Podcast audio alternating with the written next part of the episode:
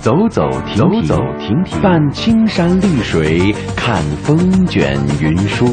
停停走走，停停走走，听谈天说地，访风物民情。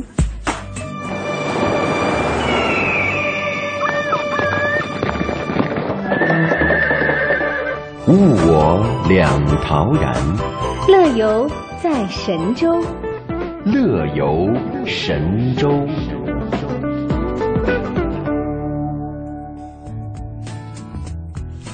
你好吗？收机前各位亲爱的朋友们，欢迎来到中央人民广播电台中华之声的《乐游神州》，我是刘洋，嗯，我是志强，嗯，三 D 打印，各位有没有听说过？其实已经炒了有一两年了吧。但是我到现在还没有真切的看到过，身边有没有谁真的用三 D 打印打出什么东西来？哎，其实啊，虽说是这个讨论了一两年，但是最近一段时间真的是越来越多人开始用了，而且真真正正走入我们的生活了。对我前两天听到一个消息啊，说可以用那个三 D 打印机做那个人像玩偶。没错，就好比说呢，嗯，你有一个女朋友。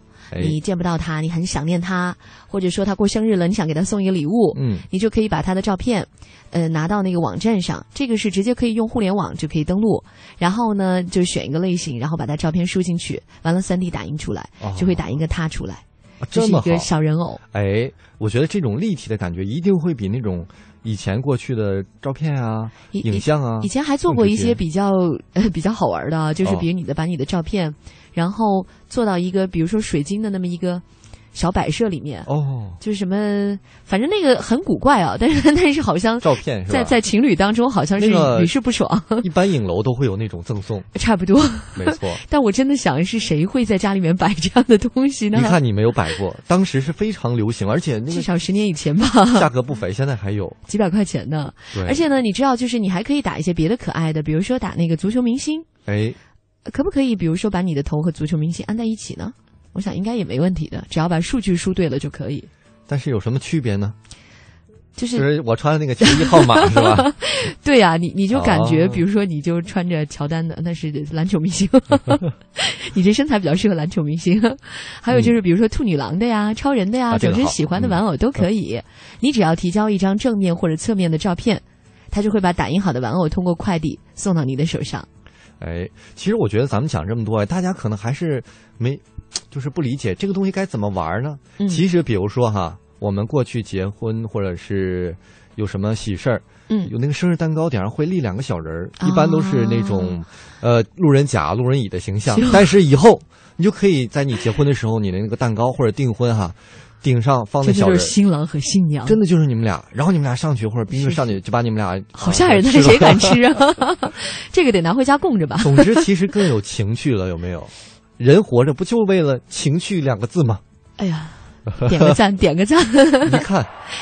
但是啊，你知道，就是嗯，我前两天在想一件事情啊，就是有一些地方它比较流行有这种订婚的传统，就是在结婚之前呢会有一个订婚仪式。哎，呃，以前可能这个订婚的信物是什么值钱的东西，现在一人拿俩小人儿。这是犯小人吗？再拿两个杯子，人生悲剧。左手小人，右手小杯。你是有多恨他们？是不是你的前女友结婚了，你才会这样送礼物？但是就是订婚这个事儿，到底有没有必要？我觉得其实今天可以跟大家聊一聊的。哦，因为确实我身边也有朋友啊，就订完婚之后好久不结，完了就分了。因为订婚它没有什么法律约束力，对吧？就是对于两个人自己的内心，对于整个周围的家庭来说，其实都没有太多的约束力。其实我一直没搞明白订婚到底有什么有什么作用？就是互换一下彩礼，我怀疑是这样。就先挣一笔钱，要不先 先收一笔啊？没见这样的哈，你订婚收一笔，然后你结婚的时候让大家给红包，大家就不去了。可能也是提前广告天下一下，我们要结婚了，彩礼呢你们赶紧挣。就未婚妻。嗯，未婚夫就是这样产生的，对吧？必须要订婚才能，因为你如果还没有订婚的话，你顶多是我的女朋友、我的男朋友。但是什么时候可以说未婚夫、未婚妻了呢？就有了订婚这个仪式之后。嗯，所以我觉得这个订婚这件事儿还真值得聊一聊。大家可以来我们的互动社区平台，跟我们一起聊聊。呃，订婚这件事儿你怎么看呢？你觉得这个事儿好吗？bbs dot hello tw dot com 或者是 bbs dot am 七六五 dot com，欢迎大家的参与。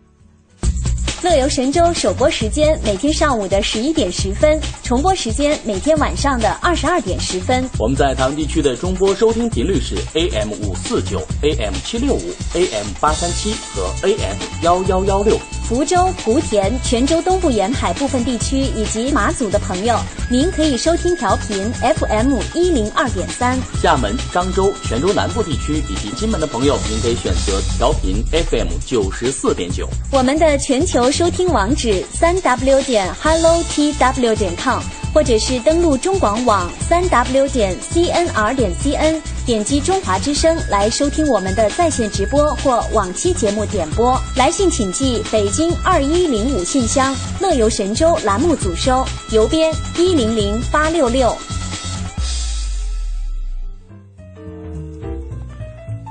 来，我们介绍一下今天乐游神州都有哪些精彩的节目安排。嗯，没错。今天的走读老字号单元啊，为您讲述一下北京的名片之一，那就是著名的牛栏山二锅头。到北京来不整上二两，你都觉得好像对不起这趟北京之旅。没错。下一个板块呢是乐游攻略，我们今天呢要去呃侨乡，也就是云南的和顺古镇去看一看。哎，今天的舌尖上的旅行啊，我们一起去贵州来去看那里的夜市美食。好啦，节目为您预告完了，马上就开启我们今天的乐游神州吧。哎，同样呢，大家也不要忘了参与我们的节目互动，那就是 bbs 到 hellotw 到 com，一起来聊一聊我们今天的订婚话题。好了，闲话不说，一起进入我们的走读老字号单元，去喝二两著名的牛栏山，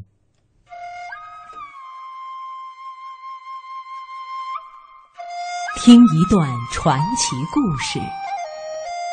品一种独特滋味，看百家技艺传承，聚千年历史记忆，走读中华老字号。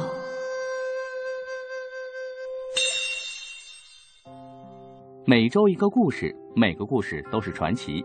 各位好，欢迎收听今天的《走读中华老字号》，我是主持人谭论。从北京喝酒喝京北牛栏山，到牛栏山二锅头好喝不上头，再到正宗二锅头地道北京味儿，可以说牛栏山二锅头啊，作为中华老字号，以其优异的品质，通过了多年来的市场检验，获得了消费者的口碑。在拥有一定发展规模、品牌知名度和市场竞争力之后，如何实现创新发展、突破制胜？为中外企的消费者提供更好的产品和服务，打造中国二锅头第一品牌为己任的牛栏山酒厂，正在用自己的实际行动践行着这一历史重任。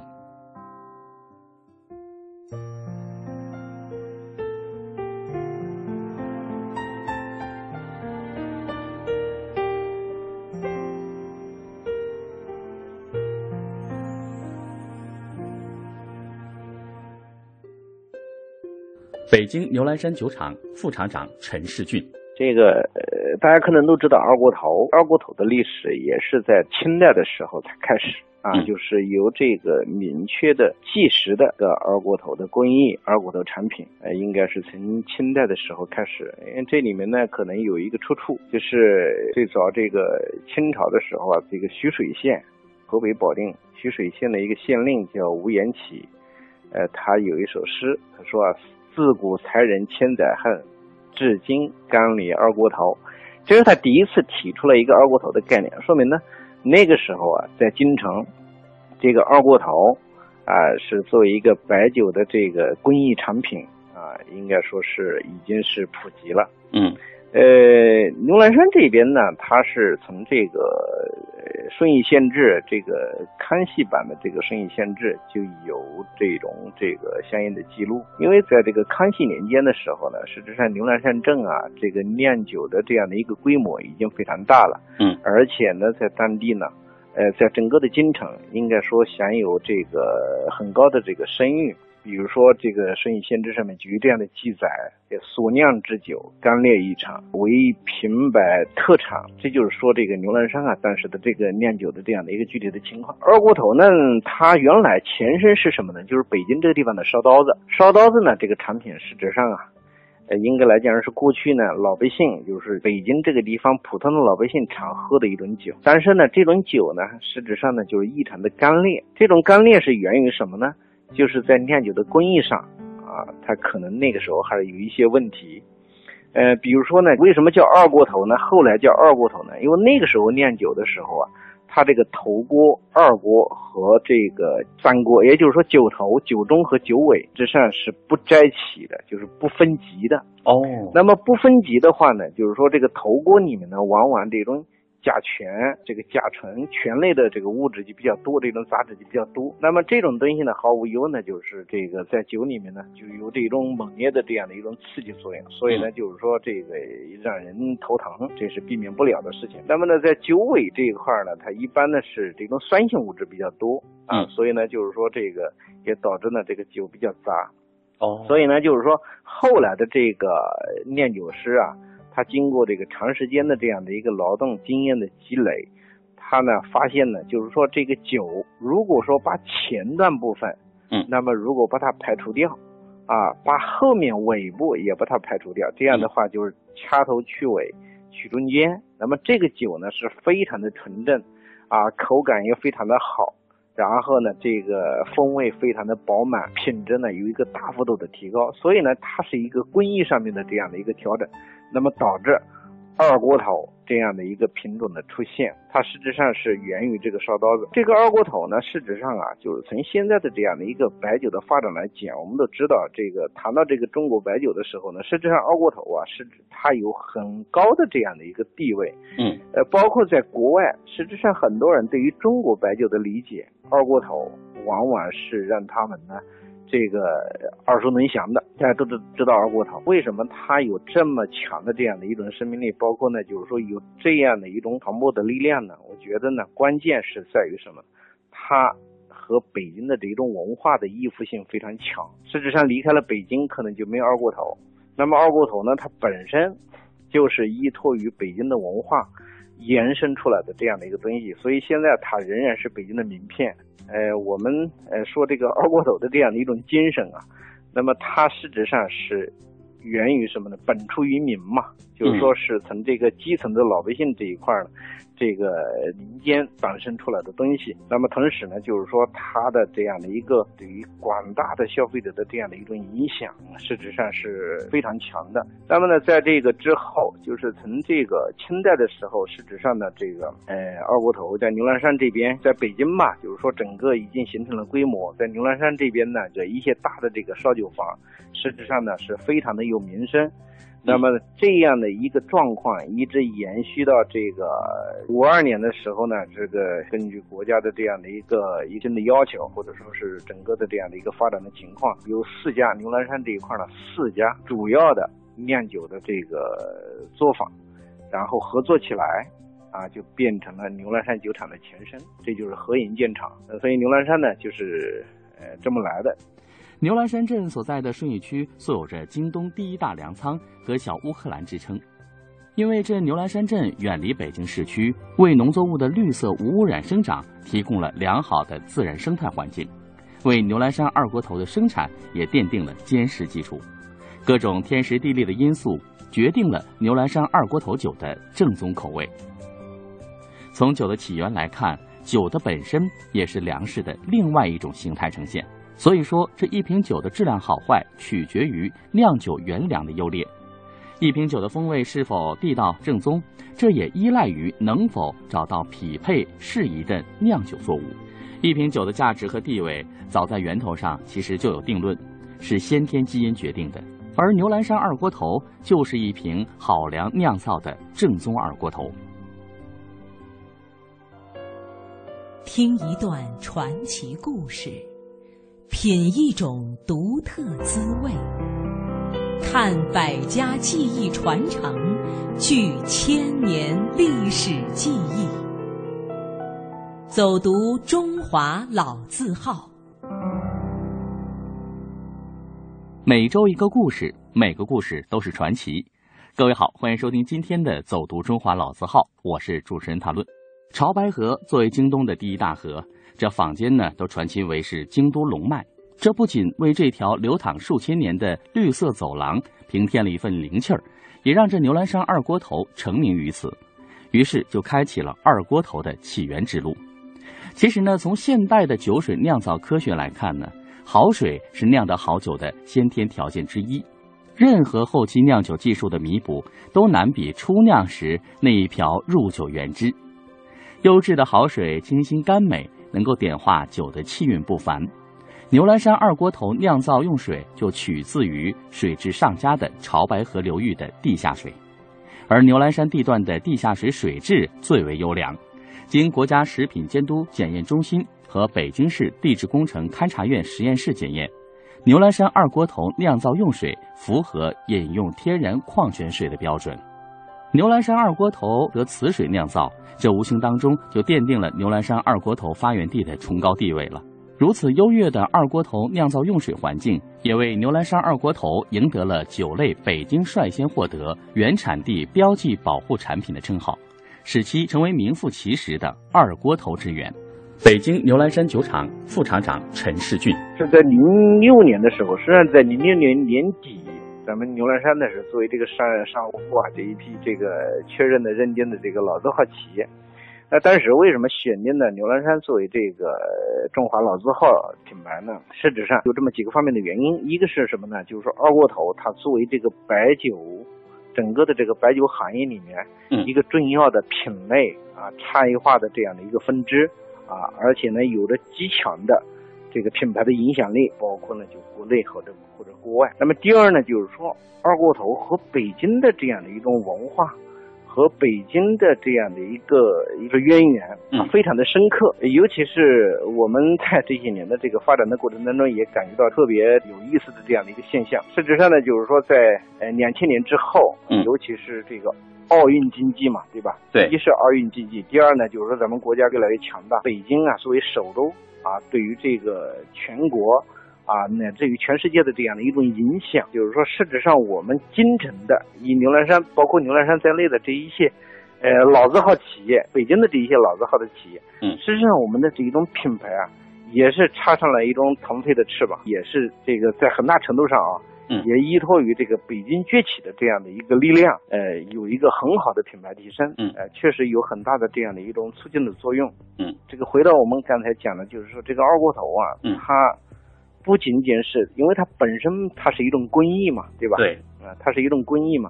那么就是说这样的一个品类呢，确确实实它和北京的这样的一个渊源是太深刻了啊，太深刻了。就是说离开了北京的这样的一种文化，离开了京味儿，嗯，实质上就没有这个二锅头生存的这样的一个位置。因此呢，就是说包括到现在我们打的这样的一个品牌的这个定位啊，叫正宗二锅头。地道北京味儿，嗯，所谓正宗二锅头是什么呢？就是我们传承了这三百年来的这样的一个二锅头的制作工艺啊。当然呢，就是说在这一种品质的创新和发展上，我们与时俱进，对吧？利用这样的一种现代的科技力量，嗯，啊，把古老的这样的一种工艺和方法啊，通过这个不断的技术创新。对吧？精益求精，嗯让我们的品质更符合现代的消费者的这样的一个需求。同时呢，我们又保证了我们这样的一种工艺传承上面的这样的一种正宗。所谓这个北京味儿呢，还是把这个二锅头的内在的血液里面的这样的一个深层次的文化，还是把它紧紧的和北京的这样的一种京味文化啊依附起来，以它为依托，二锅头文化的一个本源，正宗二锅头，地道北京味儿。就是说，是从工艺到品牌的文化，遵循了正宗和北京味儿。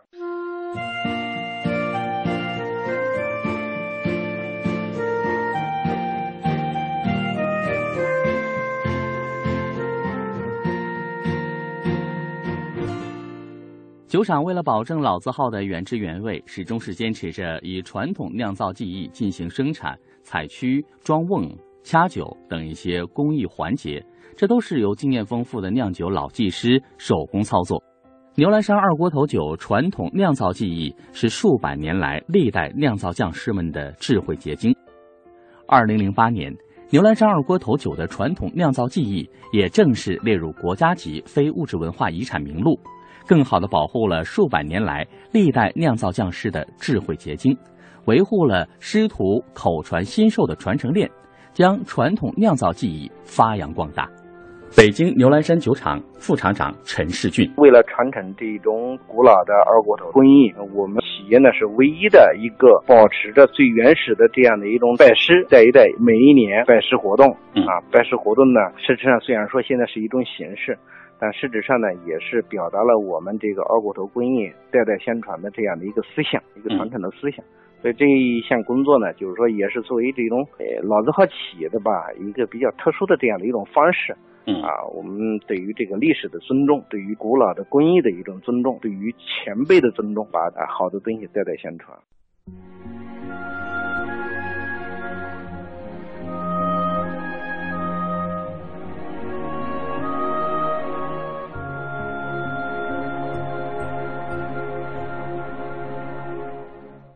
这个我们刚才讲了，这个二锅头啊，它历史的这样的一个渊源，就是说它的起源可能是一种工艺上面的改变。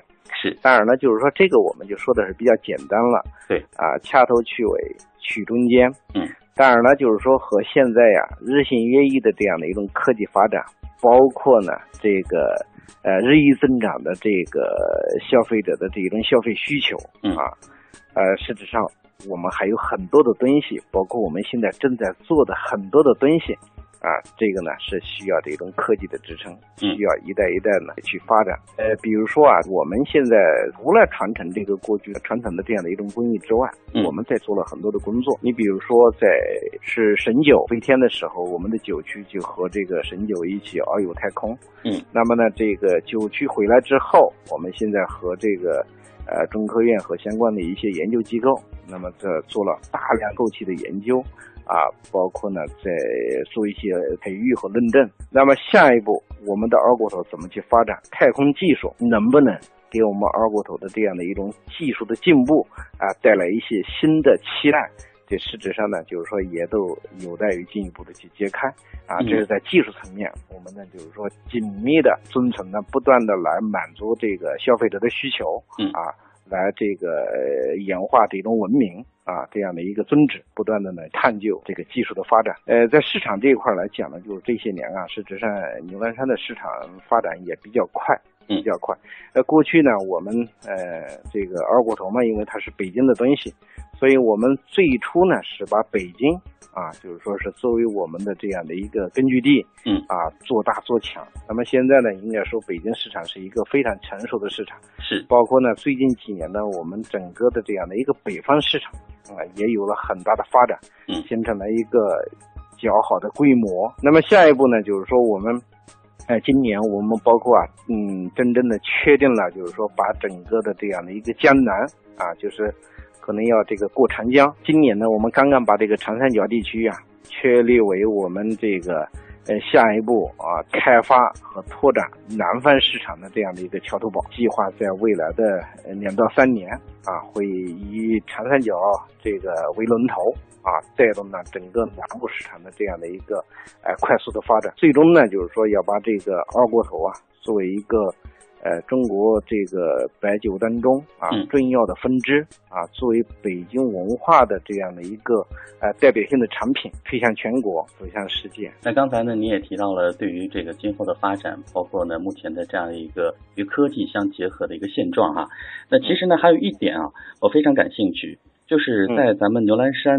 酒厂的对外开放的程度上也是做了一些调整，比如说展示后厨，再到一个观光型的企业这一方面，您能给我们做一个简要的介绍？您说的这一点是非常重要。从零四年开始，呃，在企业里面呢做了一个文化小院，就把我们的二锅头的传统工艺，把二锅头的历史，包括呢一些企业发展的这样的一些历史啊，做了一个很好的展陈。那么也是从那一年开始呢。我们就这个被确定为这种旅游观光企业，到今年正好是十年。这十年来，我们企业接纳以北京为主的各个地区的游客，嗯，累计接近两百万人啊，这是一个非常大的数字。是。那么从另外一个角度上来讲呢，这一点呢，事实上既表现了牛栏山啊是开放式的经营，啊，打开大门欢迎各个地方的游客来企业观光，这是一个方面。同时呢。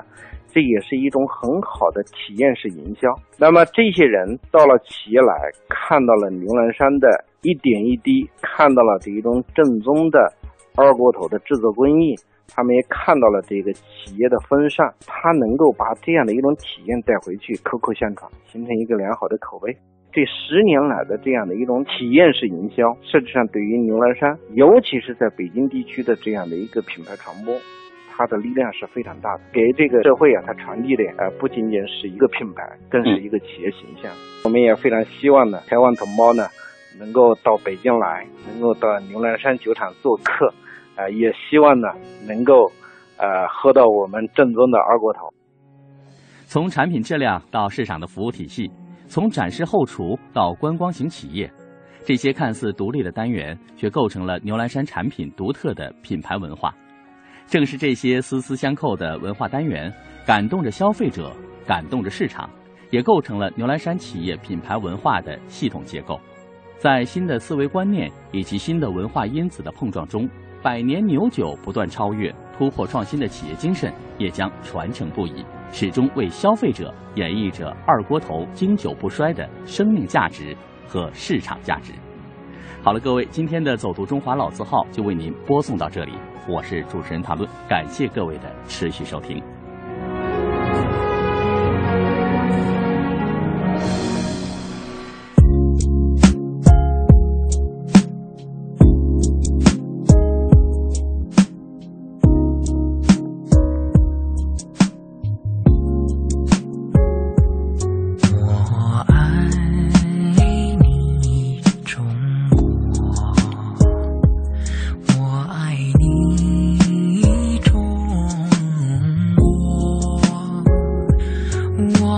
从我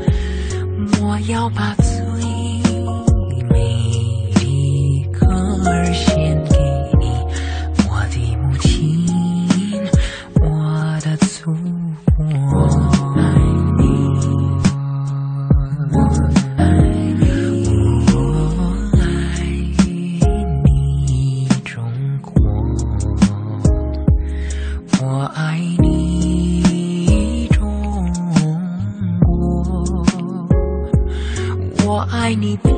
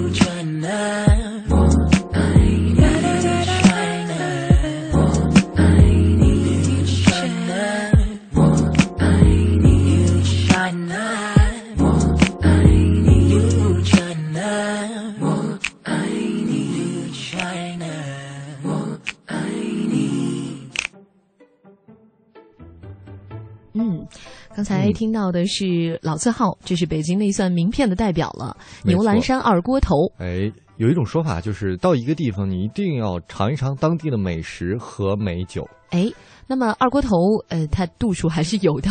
但是你来北京一定要尝一尝，这是属于。呃，偏北京地方特色的一种名酒了。对，就是我们昵称它小二，来上二两小二。对，喝不了没关系，品一品。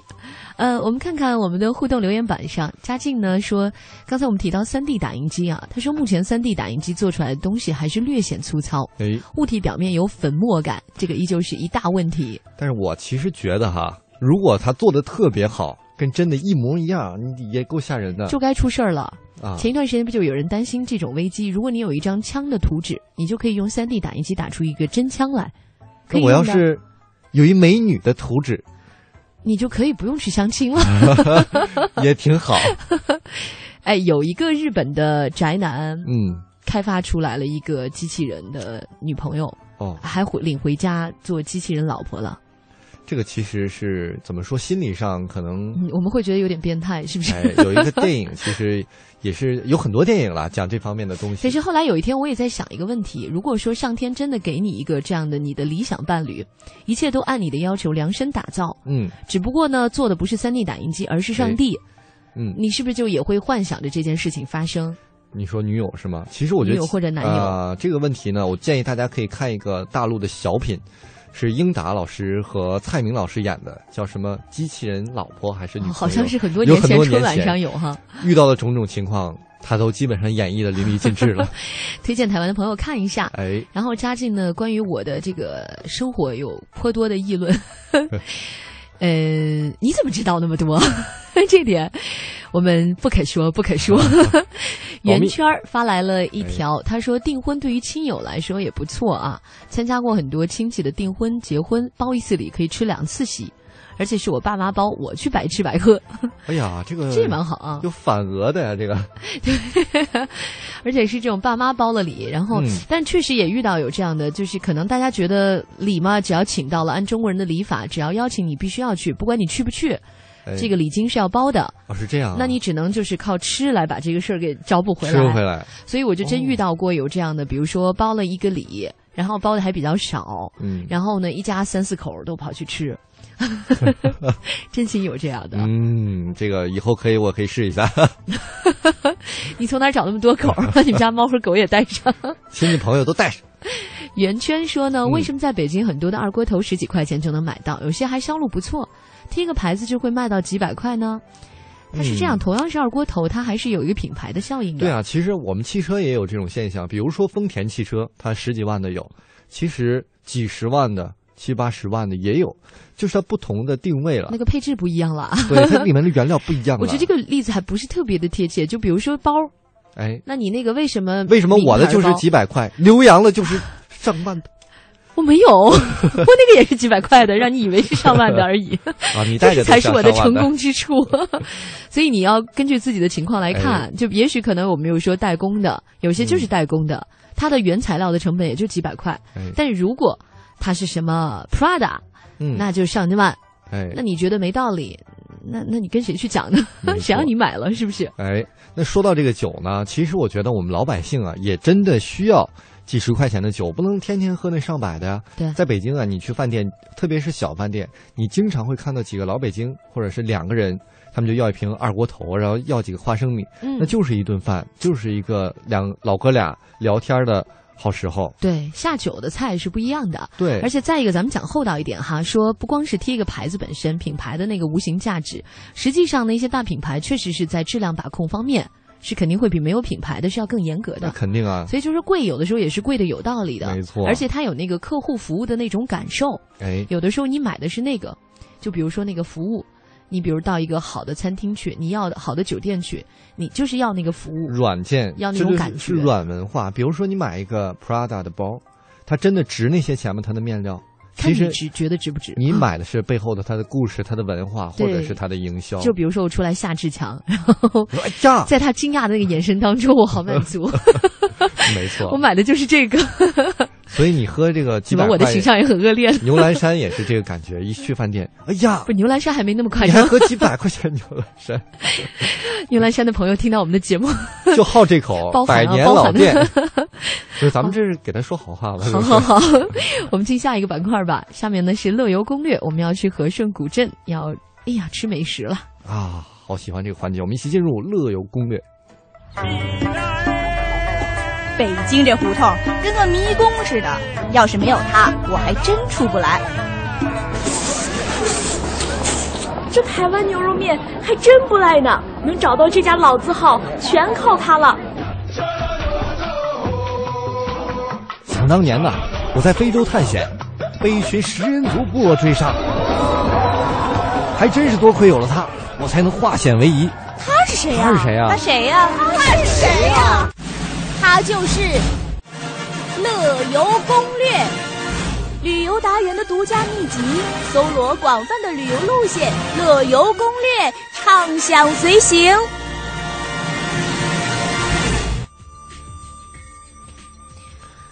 远山莽苍苍，近水何悠扬，万家坡驼下，绝胜小苏杭。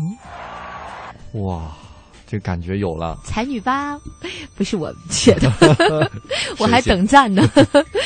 这个是呃，民国元老李根源先生在诗中描绘的一个极边的一个古镇，就是和顺小镇。我们今天要跟大家一起分享的地方。嗯，和顺其实呢，前一段时间有个《北京爱情故事》那个电视连续剧播出之后呢，很多人对和顺都感兴趣。哦，为什么呢？因为故事当中的一个女主角呢是和顺人。然后呢，好像那个男朋友为了追她，就专门跑到和顺去感受她生活的地方。啊，你说电视剧中的人物？对，就提到了啊。但和顺这些年来呢，确实也开始慢慢的进入人们的视野。它应该是在中国和缅甸的交界处，在云南省的腾冲县，就有一个小镇，就叫和顺古镇。哦，对。上次我记得跟大家分享腾冲的时候，好像还真是提到了这个电视剧。嗯，有很多地方特色的这种旅游景点啊，都是靠着影视剧一下就火起来了。这个和顺呢，就是其实一走到和顺吧，你就觉得好像进了一个文化迷宫一样。嗯，这儿呢是在古老的火山台地上，有成千幢的特色民居，依山傍水，就是那些老房子会让你觉得有那种很斑驳的岁月感。而且呢，和顺里面真的是有一种天人和谐的那种世外桃源的感觉。哎，想象一下，特别好。四面青山环抱，村前绿水环绕，杨柳含烟，一座座洗衣亭和石拱桥掩映其间。有村妇在捣衣，有野鹅在戏水，还有河堤外的这个荷塘飘香。啊，真的就是一幅中国画的意境啊！这个我深有体会，就是到那种小的乡村，两边是住的地方，中间有一条水河，有人在洗衣服，有人在洗菜，那个感觉你就马上从都市的那种浮躁的感觉一下就被拉回来了。那么和顺这儿的民居呢，基本上都是由石头、呃木材和泥砖建造成的，就是不同的家境，如果说富一点的，你可能选的这个档次的材料也不太一样，嗯，造型也是不一样的。它既有传统的庭院式建筑的三坊一照壁、四合五天井，也有中西合璧，还有那种糅合了白族民居特色的。嗯，那么每家的这个院宅中啊，天井都是用石板铺砌的，院内呢广植盆景花卉，堂里啊还挂着对联儿、匾额，内涵非常的讲究，让人惊叹。有的人家呀，还有用这个铸铁的花窗点缀厅堂。在有的人家呢，可以看到雕花精美的中式的这个窗棂，镶着进口的彩色玻璃，相当混搭呀，混搭，但是感觉还是不错的。那既然是一个这么边远的地方呢，台湾的朋友可能就会呃比较好奇，我到底应该怎么样才能够去那里？嗯，其实很简单，首先呢，从任何一个大城市先飞到昆明，这是第一，然后呢，从昆明呢就有直达腾冲的飞机，大概也就是飞一个小时左右。嗯。等到了腾冲之后呢，坐上十五分钟车就能够到这个和顺小镇了。这个交通可以算是比较便利的，比较方便，在古镇当中哈。是的。那说这么多，我们再说一下它的美食哈。呃，到当地呢，你可以尝一些稀豆粉，还有这个粽包炒肉、土火锅、大救驾。哎。云南菜里面这个大救驾算比较有名的啊，还有饵块儿什么的，奔着这个名儿都得试一试。嗯，就是好吃的特别多。其实，在北京有一家小店，就是云南菜馆，在玉渊潭公园附近，就叫和顺小镇。我前两天刚去那里面吃过，里面的装修也很有特色，然后也能够吃到比较正宗的，呃，比如说茉莉花炒蛋啊，或者是什么金银花炒蛋之类的，总之很好吃。哇，到中午了你就馋大家吧。行了，我觉得不听你说了，我们一起听一首歌，缓解一下我们的饥饿的心情，怎么样？好的。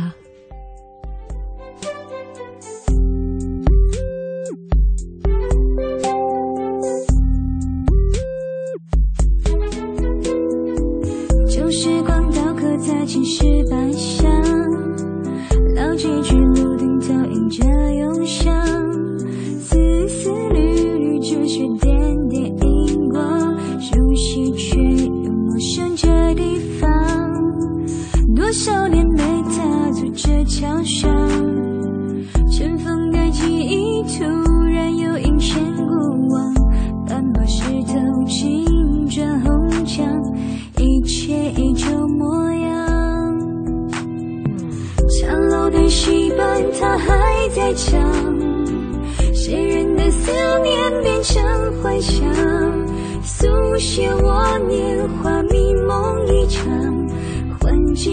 彻夜的黄，轻易甩袖时满脸忧伤，古旧的笑着依稀彷徨。那时的月，终究荒废凋亡，残存的只是繁华的倔强。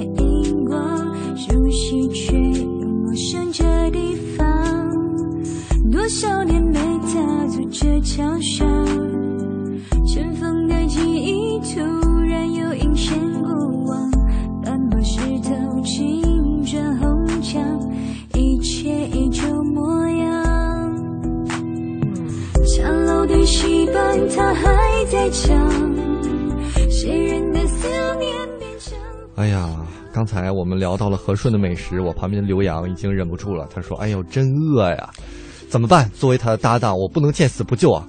我们现在就不说和顺的美食了，进入我们下一个单元——舌尖上的旅行。继续说贵州美食啊。说旅行，谈美食，美景美味总相宜。美食饕餮之旅，跟着味蕾走起，做个有梦想的吃货，共赴舌尖上的旅行。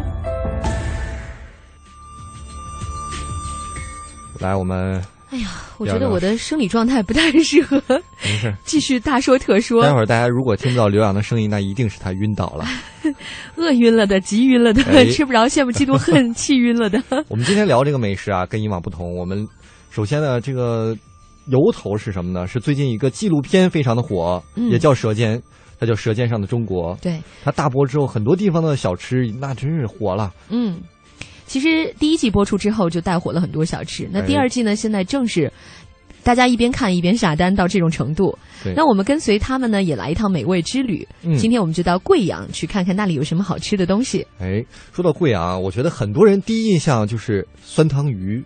酸汤鱼在贵阳那就是非常有名的一道菜呀、对，它有红酸还有白酸两种。这红酸呢，它是半青半红的西红柿哎发酵而成的，然后这个白酸呢，就是以青米汤发酵而成的。嗯，我们点的这个是这个，这不是哈，我们介绍是这个咱们就点那个红汤的吧我感觉中午咱们应该点一下。我想中午点一红红汤的。其实我喜欢看那个颜色比较浓重的，你想那个汁儿红红的青啊，然后酸酸辣辣的，就看起来觉得嗯，特别有食欲。哎呦，这口口水咽的 这这这没办法，因为它是酸汤鱼嘛，特别开胃哈！你嗯那喝下去，还不用开，我这儿已经开了。哎，我再咽一口。不行，那我这作为这个你的搭档，咱点什么鱼呢？点什么鱼呢？来大的呀，这个江团鱼吧，啊，这是咱俩咱俩就开点上了。对点。嗯师傅，那个个来个最大的，然后里头还要加菜的，再点什么呀？哎呦，再来点豆腐，青菜、米粉，挺好，就这样。哎，那这就是酸汤鱼了。嗯，另外呢，在贵阳呢还有很多小吃。其实你要说小吃吧，就是好像是一个很笼统的划分。嗯，实际上贵阳人呢，他有不同的小吃，比如早餐吃的小吃，午餐吃的小吃。米粉是当地人吃的最多的。哦，咱中午是不是也可以再来份米粉？嗯，下到刚那汤里。我这，哎呀，酸汤好吃啊！还有呢，就是一个叫丝娃呃丝娃娃。啊，这个丝娃娃是什么东西？听起来像人参果似的，有点奇怪啊。但其实丝娃娃呢是十五道小菜，十五道小菜啊，用一张小而薄的米饼卷在其中，哇，你爱的各种凉菜丝儿都把它包裹起来，哇，叫丝娃娃，那得多好吃啊！我也在想，得多好吃啊！这中午下了节目，你说要来一口豆芽啊，黄瓜呀，哎呀，我只能想到这两种，想象力太贫乏了。什么？香蕉啊，不是，那是什么？嗯，总之呢，就是很好吃啦，大家想想都能觉得不错。没错。呃，另外呢，就是爱吃夜市的台湾朋友可能都知道，台湾夜市是很棒的哈。那么在贵阳呢，这里的夜市呢也是多姿多彩的，就是基本上太阳一落山就出摊了，一直到凌晨的四五点钟，完全就是一个深夜食堂。那真是，你看你肚子够不够大了？反正从头到尾可以一直吃上一整夜。哇，怎么样？说了这么多，你还能顶得住吗？我觉得你还行了，气息还挺稳的。不是，其实已经内心已经大乱了，已经要倒了。我看我现在看他眼神有点晕了哈。不知道说了这么多，快到中午了，我们的听众能忍吗？尤其是一些晚上听重播的，能忍吗？你就别忍了，何苦再忍呢？现在这个我们结束了，节目已到尾声了，您就可以去外面点一碗酸汤鱼，来一碗米粉。感受一下我们刚才说的这个贵州美食哈，嗯，祝您好胃口。嗯，今天的乐游神州就是这样，朋友们，拜拜，拜拜了。